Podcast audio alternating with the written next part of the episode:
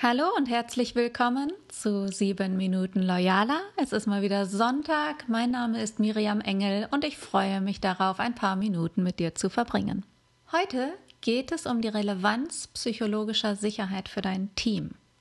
Hast du dich damit schon einmal beschäftigt? Wusstest du, dass der wichtigste Erfolgsfaktor für Teamperformance das Gefühl von Sicherheit bei den einzelnen Teammitgliedern ist? Und gerade wenn du dir vielleicht auch hin und wieder die Frage stellst, wie dein Team schneller und effektiver lernen kann, ist der Faktor psychologischer Sicherheit der aktuell am meisten untersuchte. Das heißt, neben der Zufriedenheit im Team ist besonders die positive Wirkung psychologischer Sicherheit auf die Leistungsmerkmale als auch auf die Innovationsfähigkeit total wichtig und attraktiv positive Wirkung. Und wie schaffst du die nun? Wenn du mehr psychologische Sicherheit in deinem Team haben willst, ich sage ja so oft, Führungskräfte sind dazu aufgefordert, Orientierung und Sicherheit zu geben, Halt zu geben ihren Leuten. Ausgangspunkt für psychologische Sicherheit ist immer die eigene innere Haltung, die direkt die Wirksamkeit vom gemeinsamen Arbeiten und die Erfolge beeinflusst. Diese Haltung, die ich meine, die muss sich natürlich letztlich auch in den Köpfen deiner Mitarbeiter abspielen. Aber ganz wichtig sehe ich dabei an, was in deinem Kopf passiert. Was du, wenn auch teilweise unbewusst, vorgibst und lebst. Und erst darüber hinaus, über die Haltung, die Wirksamkeit des Arbeitens und die Erfolge, darüber hinaus ist es dann wichtig, wie man Kompetenzen erlangen kann. Ein Weg des Lernens ist natürlich immer die eigene persönliche Erfahrung. Die ist oft lang und oftmals auch mal bitter, kann ich aus eigener Erfahrung sagen. Es ist halt der steinige Weg des Lernens, immer über die ausführliche Erfahrung zu gehen. Geht eine Organisation auf diese Weise vor, das heißt, wird psychologische Sicherheit dem Zufall überlassen, kann das bei negativen Erlebnissen eine absolut abschreckende Wirkung haben und nach sich ziehen, dass ein Verhalten über lange Zeit hinweg nicht mehr Offenheit signalisiert, dass ein Mitarbeiter sich total in sich zurückzieht aufgrund eines abschreckenden Vorfalls. Natürlich ist die psychologische Sicherheit des gesamten Teams wichtig.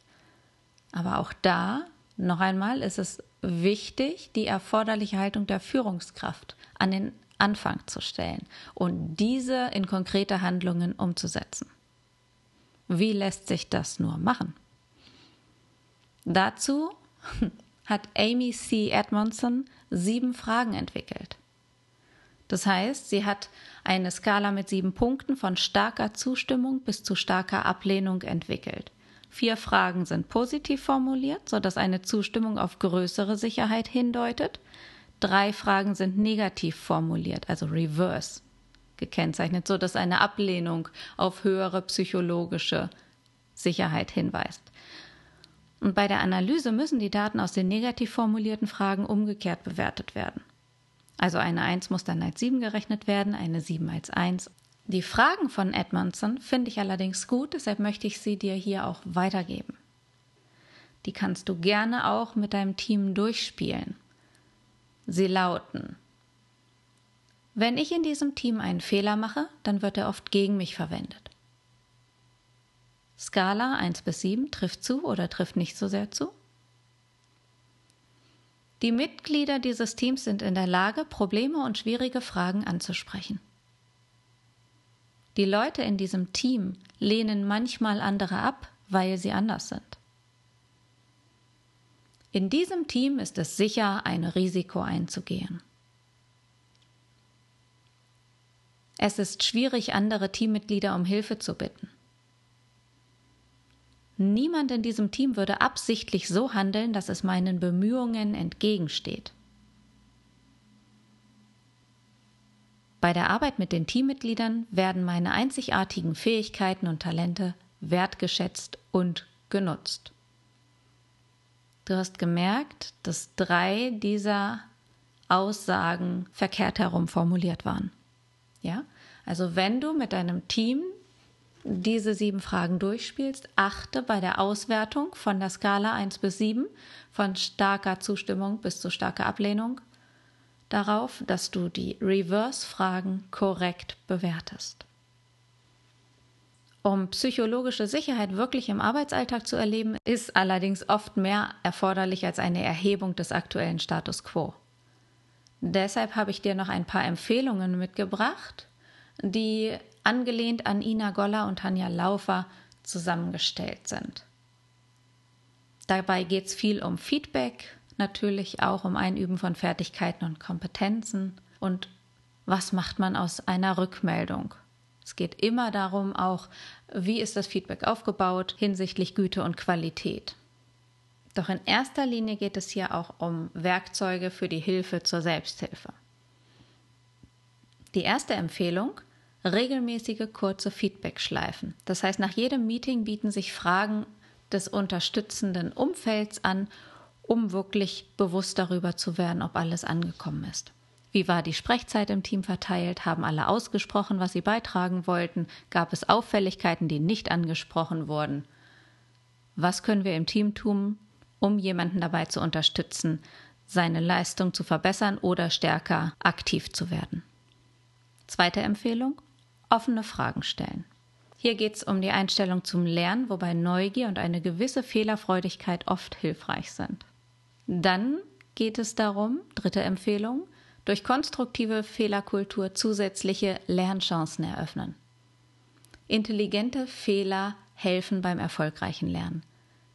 Das heißt, es sollten möglichst viele Widerstände überwunden werden, überhaupt Angst vor Fehlern zu haben, sondern immer gemeinschaftlich wohlwollend drauf zu gucken, was hat funktioniert, welche Handlungsoptionen haben wir jetzt, welche Schritte sind in Zukunft sinnvoll.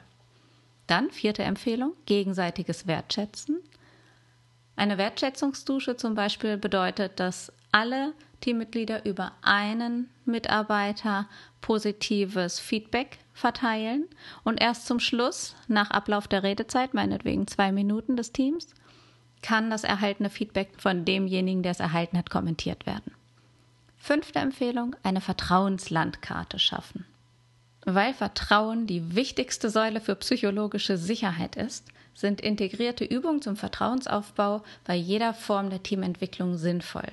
Zum Beispiel eine Fragenmethode zum Entwerfen einer Vertrauenslandkarte.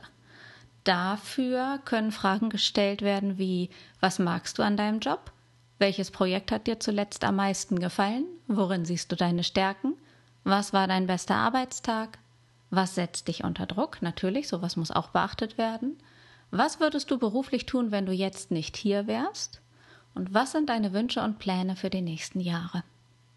Alles vertrauensstiftende Dinge. Unter meinem Tisch liegt ein Kater, der aufpasst wie ein Hund und den hast du vermutlich jetzt gehört. So. Sechste und letzte Empfehlung für heute: Denken in Ja und. Sicherlich kennst du gerade in Diskussionen oder Streitgesprächen das Wörtchen oder die Wörtchen Ja, aber. Die helfen uns nur nicht weiter, weil sie das Vorhergesagte immer reduzieren. Deshalb ist es viel schöner, in Ja und zu denken. Probier es einfach mal aus. Ich hoffe, dass ich dir wieder ein paar Impulse mitgeben konnte für die neue Woche. Es war viel dabei zu Vertrauensaufbau, zu psychologischer Sicherheit im Team. Hörst dir gern noch ein zweites Mal an. Gib diese Episode auch weiter an Menschen, an dein Team, an Menschen, von denen du denkst, die können das auch gut gebrauchen, wohlwollend, wertschätzend. Ich freue mich auf dein Feedback und hör bald wieder rein.